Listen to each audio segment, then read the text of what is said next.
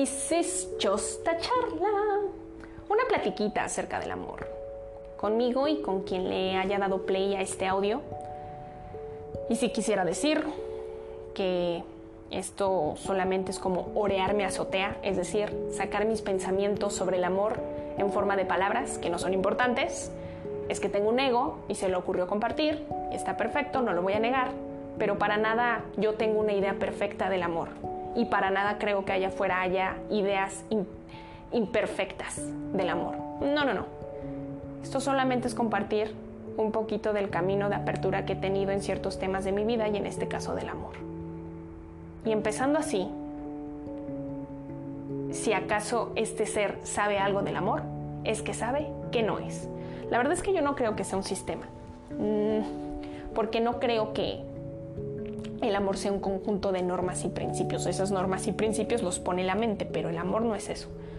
No es algo que se pueda manipular, no es algo que se pueda intercambiar. El amor no es canjeable, no es un te doy y tú me das. El amor no es dependiente de nada. Eh, si tú me amas, yo te amo. Eh, si tú ya no me amas, yo ya no te amo. No depende, el amor no depende de eso. Eh, de hecho, el amor no es como que me ames más o, me ames menos. El amor no es más o menos. Y tampoco depende de circunstancias externas. Amas porque amas y ya. El amor no es finito, no es obligatorio, no es un capricho, no es incertidumbre, no aparece y desaparece, no tiene caducidad. No es un problema el amor. No es miedo, no es incondicional porque no es condicional. De esto aprendí que el amor incondicional es un pleonasmo.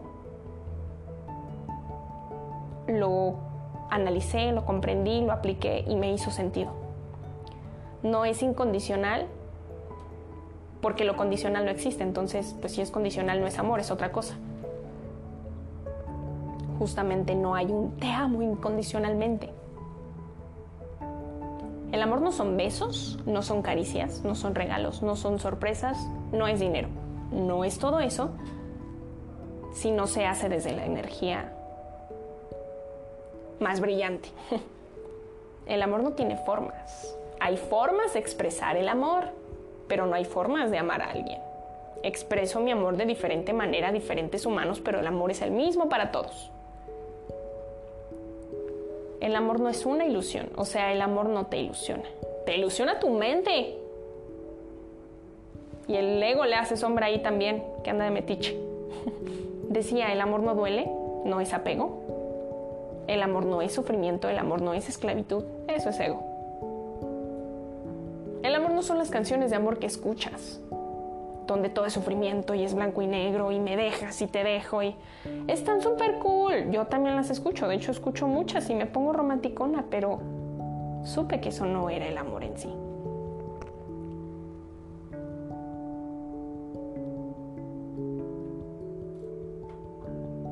Los ejemplos anteriores sobre lo que no es el amor existen a nivel sistema y se aplican a nivel sistema y se viven a nivel sistema, pero a un nivel muy, muy, muy profundo no debería de ser así. Hace unos días en la cuenta arroba Rebe con ese, publicaba una imagen y decía, el amor profundamente es lo que es y socialmente debe de ser de cierta forma. A ver, Rebeca, ¿y tú por qué chingados publicas semejante cosas? Bueno, yo he experimentado dos niveles de vida. De hecho, no sé si haya muchos, pero yo he experimentado dos. Uno que tiene que ver conmigo y mis adentros y mis manifestaciones internas en esta forma de vida llamada cuerpo, más allá de mis órganos, claro. Y otro nivel que tiene que ver con todo este sistema que nos hemos inventado los humanos llamado sociedad. Y a veces hacer match entre esos dos niveles es una chinga, una reverenda chinga. Porque entre lo que siento y lo que hay allá afuera a veces nada coincide, nada. Y para el desatore, y gracias a que descubrí otros contenidos, encontré las preguntas. Las preguntas funcionan un montón para desatorar cositas. Ay, y entonces, para no enumerar todas las preguntas que me hice en su momento acerca del amor, mejor expresé las respuestas. Y sí, las dije ahí arriba hace un momento. Sé que es el amor por todo aquello que no es. Y creer que no son todas esas cosas tampoco es como que la lleve como una creencia que sostengo con todas mis fuerzas porque es mía y, a mí se me ocurrió este no. No, no, no. Digo que lo creo porque tengo que poner una palabra. Esta, palabra es creo. Creo que no es el amor, pero en realidad lo siento. Muy internamente siento. Y manejarme desde ese sentir hacia la vida, creyendo qué cosas el amor no es, me hace bien, me sienta bien, me ha traído mucha plenitud. A lo mejor sueno confusa, pero quedándome con la limitada idea de lo que es el amor a nivel sociedad, me iba a quedar con una vida limitada. Y yo no creo, no siento, no vibro que vengamos a tener una vida limitada. venimos a tener una vida luminosa, abundante, plena.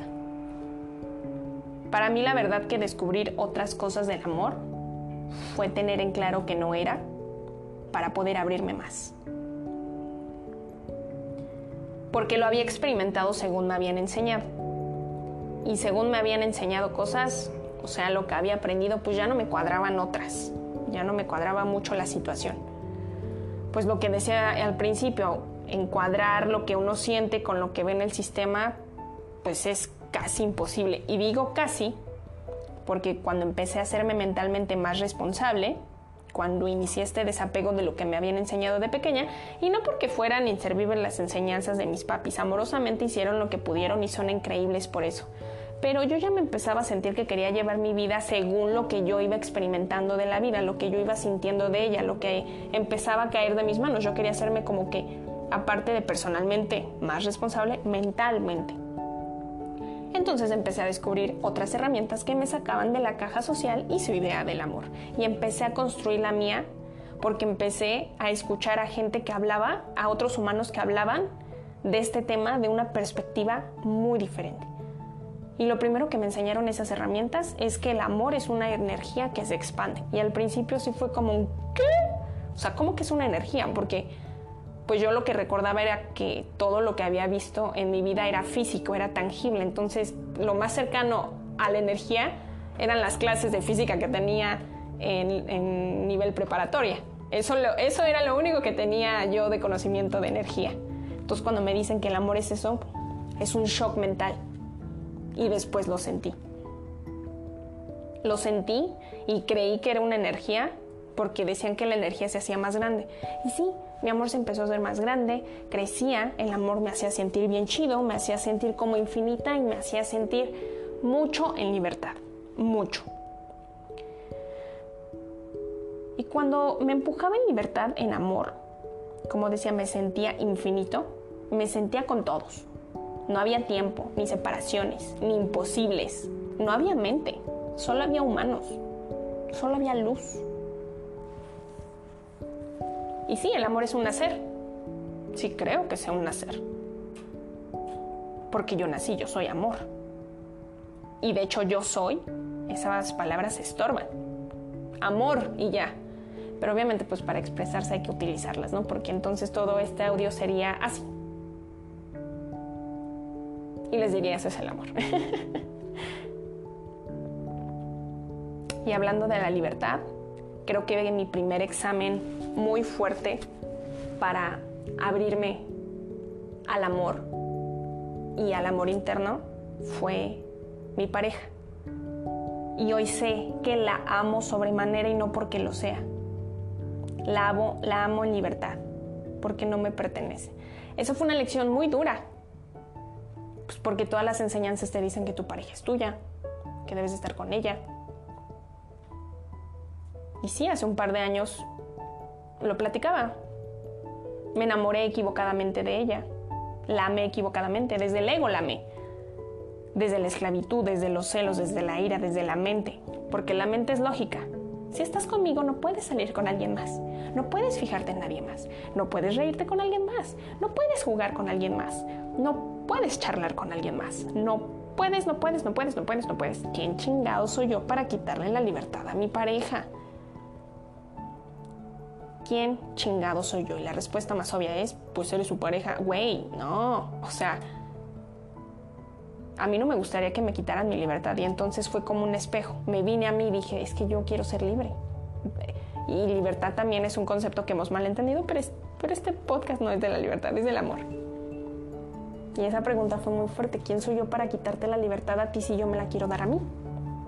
En el sistema funciona. Matrimonio. Funciona y funciona muy bien. Pero no necesariamente se siente bien a nivel salud mental, física y de vida. No muchas veces. No quiero decir que en todas, no voy a generalizar. Hay algunos casos en muy particular en cuando, eh, cuando no amas en libertad, te sientes reprimido y te sientes en una caja y sientes como que te estás achicharrando. Y entonces, amor mío, sí, empujarte a ser libre, porque empujarte a ser libre significa amarte con todas mis células, con todo mi yo, podrá traer consecuencias tangibles. Pero no puedo dejar que mi ego me diga que no puedes ser libre. Lo hemos hablado mucho.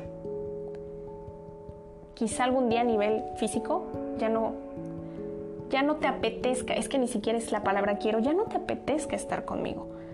Te apetecerá estar con otro humano. Pero hoy, después de siete maravillosos años, sé que nuestro amor, nuestro amor nunca, nunca, nunca, nunca, nunca, nunca, nunca tendrá fin. y sí, habrá alguien que dirá, nunca digas nunca, me vale. El amor, si en el amor algo existe, es un nunca y tanto tiempo esté en esta tierra llamada vida, nunca, nunca dejaré de amarte, porque si te dejo de amar, significará que me dejo de amar a mí y eso es profundamente imposible. De verdad, dejar de amarme es imposible. Y como una mentada a mi ego, también voy a amar al ser humano con el que decidas compartir tu vida en un determinado momento. Porque hoy amo a todos tus amigos. Hoy amo con quien te relacionas. ¿Por qué tendría que ser diferente si tú decides relacionarte de una manera diferente con otro humano? ¿Por qué? Recuerdo como un día profundizamos en esto, muy, muy profundo, mucho, mucho, y nos quitamos ideas de, ¿de verdad echaríamos a la basura tantos años de conocernos, de experiencias? Ya ni, deja tú de la relación, tantos años de, de amor humano, o sea, tantas cosas las echaremos a la basura solo porque nuestro ego nos dice que no está bien. No nos hace sentir bien, el ego no nos hace sentir bien y la sociedad dice que no está bien. Solo por eso echaríamos a la basura todo eso. Chingan a su madre las creencias de allá afuera y el ego. Yo te voy a amar tanto como esté en esta tierra. Y sí, y yo creo que en otra dimensión también, no sé por qué. El amor va mucho más allá de esto que pueden ver nuestros ojos. Porque de hecho no tenemos nada, no tenemos una relación, el amor no es la relación, ¿sabes? El amor no es la relación, el amor no se tiene, se es. Y yo he aprendido a ser contigo. Y así como menciona a otros seres humanos, que ni en cuenta conmigo, me veo en ellos. He aprendido con mucha práctica a verme en otros humanos, a sentirme en ellos puedo amar al humano más luz, hermoso, más bueno en esta vida tangible y puedo amar al humano más mierda, más malo de esta vida tangible, porque en realidad a un nivel muy profundo, ultradimensional, esos dos humanos son lo mismo, no hay buenos ni malos, son humanos, son almas, conciencias si acaso, iguales. Y me veo en ello, en ellos. Y los amo comencé a amar también a la muerte. Una frase que me sacó mucho de mi zona de confort, la muerte es amor. Ah, carajo. la muerte es amor. Y sí, también un día empecé a echarme las preguntas. Pa, pa, pa, pa, pa, pa. La muerte es amor. La muerte es amor. Si el amor es una energía y entonces cuando te mueres, quién sabes a dónde vas, pues eres energía, eres un alma. Ajá. Pues sí creo que la muerte sea amor, pero pues como yo de pequeña, en algún momento me llevaron a un velatorio, en los videos, en la televisión, todo el mundo viste de negro, todo el mundo está triste, pues dije, pero el amor el amor no es eso, el amor es alegría, entonces ¿por qué tendría que ser amor? Pero veía lo que, lo que había allá afuera, amor afuera es alegría, muerte es tristeza, pero no es así a nivel profundo. Pienso en Cookie, mi primer acercamiento con un amor muy profundo, y la amo. Cookie era puro amor. Y me acuerdo de ella. No sé si todavía, no, ya no vive. Los cuyos tienen una expectativa de vida de 5 años y esto fue hace 10. vive en mí, vive, vive en muerte. Y yo la sigo amando. Mucho. Y no sufro, la amo. Como a mi abue hoy en vida, pero Amaré su muerte. Recuerdo muchas ocasiones cuántas veces lloraba por este pensamiento. Pensar que se va a morir me traía sufrimiento y así. Y comprendí que ahí está el ego otra vez, de pinche metiche, queriéndome contar historias pedorras. Y pues yo tomé control de eso. Y le dije, no. La muerte de mi abuelo va a ser un momento muy amoroso para mí.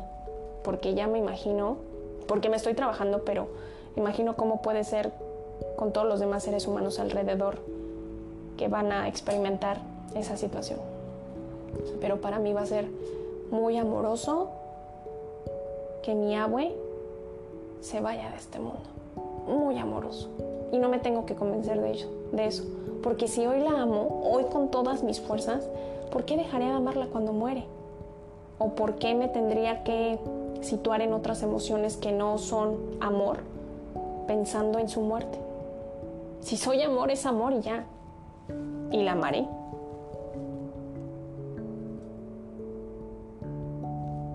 Amaré tanto como hoy en día amo a mis papás. Porque si les quito el nombre de pila, solo quedan dos humanos comunes y corrientes como yo. Dos manifestaciones de vida igual que yo. Porque sí, nos enseñan a amar a la familia porque es la familia. O sea, nos enseñan a amar en relación, en función de, en función de si tienen nuestro apellido, si tienen nuestra sangre. Hay, que amarlos, ¿no? Yo les quité el nombre de pila a mis padres y... Ay, decía, eh, entonces amo a mis papás, eh, a lo mejor este cachito se escucha un poquito que me fui, pero sí me fui porque me llamaron, en fin. Amo a mis papás, no porque sean mis papás, no porque sean mi familia, los amo porque son ellos. Eh, veo con, mucha práctica logré ver su esencia y les quité todo y, los amo. Los amo tal cual. No porque me hayan dado la vida, no porque yo les deba algo. Los amo porque sí. Y creo que ese es un amor que no se puede expresar con palabras. Se siente y se siente muy bien. Recuerdo a mamá en una ocasión llorando porque yo me independizaba y me decía que me amaba pero no me fuera. Entonces ahí la, relación era, el amor es codependencia, el amor es que no te tienes que ir. Y no me hacía sentido hasta que encontré pues, las herramientas que me dijeron por qué sentía de esa manera mamá. Y no estaba mal, era lo que sentía. Cuando no logras escarbar mucho en tus adentros, pues no logras comprender mucho de lo que puedes sentir en ciertas ocasiones. Nadie la preparó para eso tampoco me preparé yo, también los extrañé mucho. Pero yo no dejaba de amarlos por eso, yo no dejaba de amar a mi mamá. Y tampoco era como que sufrir por amor, porque ella me lo estaba demostrando así, sufro que te vayas, pero te amo. Mm, no, eso era codependencia, como dije, y era ego. Su ego no quería que me fuera. Papá fue un poco más valiente. Papá, sin darse cuenta, fue más amoroso, pero no porque me amara más. Fue más amoroso porque fue más valiente y me dijo, anda, ve, y ahí me cuentas cómo te va en la vida. y fue muy padre. Hoy amo a mi hermano, por ejemplo, también. Y no por obligación, porque, ah, mamá, cómo me molestaba con ese tema. Creía que no lo amaba. A ver, me llevaba diferente con él porque hay formas de llevarse con, la, con los otros humanos, pero mi forma de llevarme con él no tenía nada que ver con mi amor por él. Y entonces un acercamiento que tuve al amor fue ama por obligación porque es tu hermano. Y también tal cual, lo desnudé, vi su vulnerabilidad en mí, me vi en él y lo amé profundamente, pero no porque fuera mi hermano. Amo a la naturaleza y al deporte porque papá, sin querer también, me acercó mucho a este amor, este amor también muy libre. Y hoy me siento tan, hoy tan amorosa cuando estoy en lo natural y cuando estoy haciendo deporte. No siento absolutamente nada que no sea amor. Un amor que solo se expande y se expande y se expande en mí. Es como un estado meditativo cuando estoy en lo natural o cuando estoy haciendo algún deporte. Me desconecto y me conecto. Me desconecto del mundo sistema y me conecto con el mundo infinito, si puedo decirlo así. Amo profundamente a mis exnovios. Sí, muchachos, si escuchan esto, los amo. Y podría amarlos con locura, pero no se puede, porque yo tengo pareja y no se puede, según ellos. Pero más bien creo que no se puede porque no se han cuestionado nada sobre el amor. Porque creen que si yo los amo es que quiero, que, quiero estar con ellos. No, o sea, el amor no es estar todo el tiempo. Es otra cosa muy profunda que no comprendemos igual, pero aún así los amo y mucho. Y en todo esto terminé en mí y terminé amándome a mí con todo lo que aprendí del amor. Poniéndome límites. Y aún habiéndome, habiéndome abierto al tema de amar profundamente a todo, a todos y a todo, todavía me limito. No estoy en amor todo el tiempo. ¿Y por qué hablo de esto si no estoy en amor todo el tiempo? Estoy en amor todo el tiempo conmigo, pero allá afuera tengo que limitarme poquito todavía. Porque allá afuera llego y yo tengo uno y también lo uso mucho en sociedad, de hecho. Y si acaso me llega a pegar algo muy fuerte, entro en amor instantáneamente, es una práctica.